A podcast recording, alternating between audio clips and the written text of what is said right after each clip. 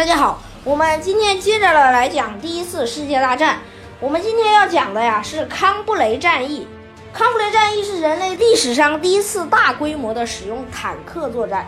由于之前坦克在索姆河战役的应用受到了广大的成功，因此英军和法军准备动员所有的坦克与德军来一场决战。英军已经研发到马克五型重型坦克。配合了法军的 FT-17 雷诺的轻型坦克，总共有四百多辆。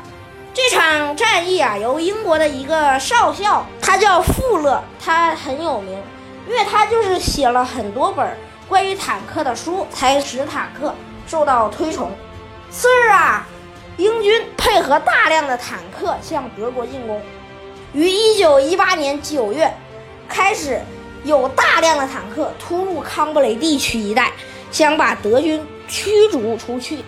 可是德国人不是吃素的，因此英国人考虑到德国突击队的厉害，因此呢，让大量的步兵紧随在坦克后面。如果德军炮火和机枪来袭，英军士兵就趴在或者蹲在坦克后面，这样子可以躲过炮击。然后炮击之后，如果有步兵想上来扔手榴弹炸掉坦克，英国步兵就要迅速的做出反应，将其歼灭之。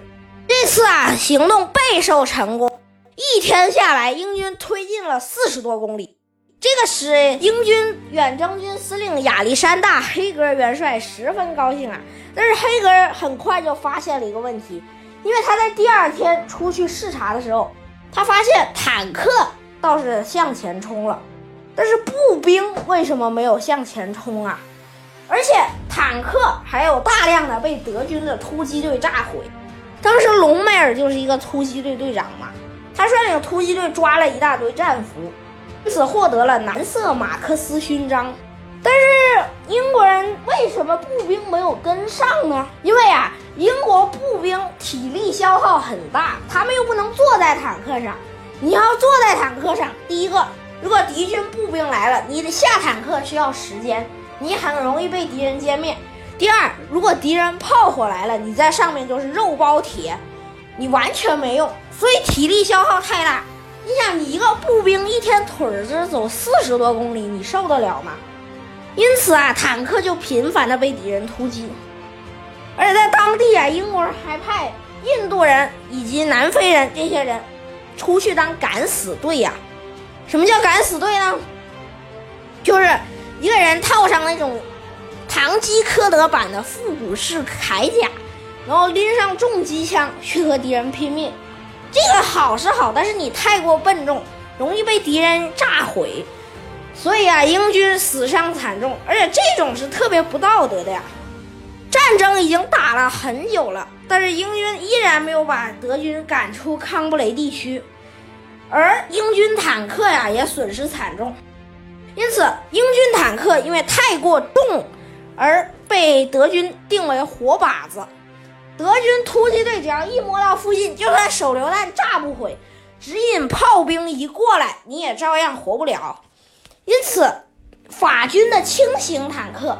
也就是雷诺 FT-17 就派上用场了，因为它的炮塔可以旋转，因此可以干掉四周所有敌人。而英国马克五要转动坦克的身子才能干掉四周的敌人。而法国的这种坦克派出了七十五辆，从康布雷西面一带和北面一带突击德军。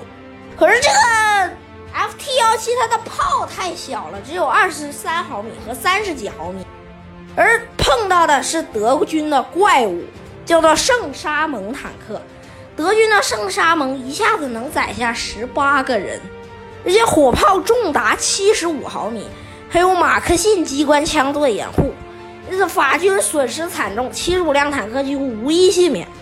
康布雷战役打到最后啊，还是没有办法，因此这个富勒少将也被免职了，啊，回家好好写书去吧。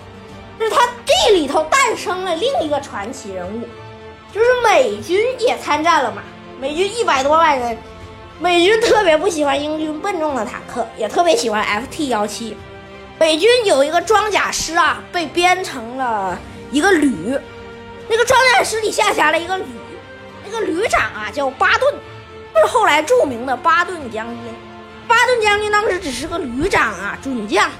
但是这个巴顿他也是特别倒霉，一进去就遇到那个满天的炮火，然后打向他的坦克，结果呢，没想到又被德国人用步兵，哎，突击队给包围了。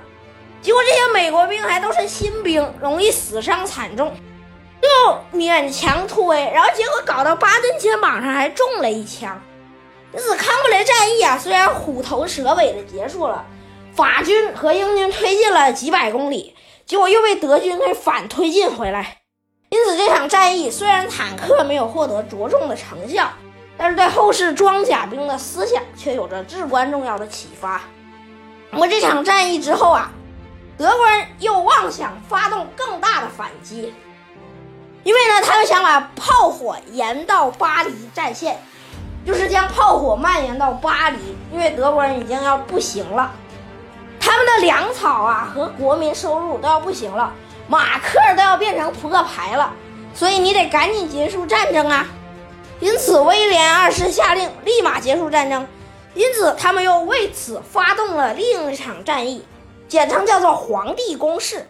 咱们下集再讲。